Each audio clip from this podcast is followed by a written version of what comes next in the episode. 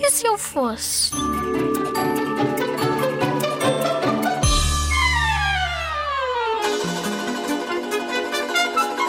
Se eu fosse uma super-heroína, gostava de ter hum, o poder de andar depressa.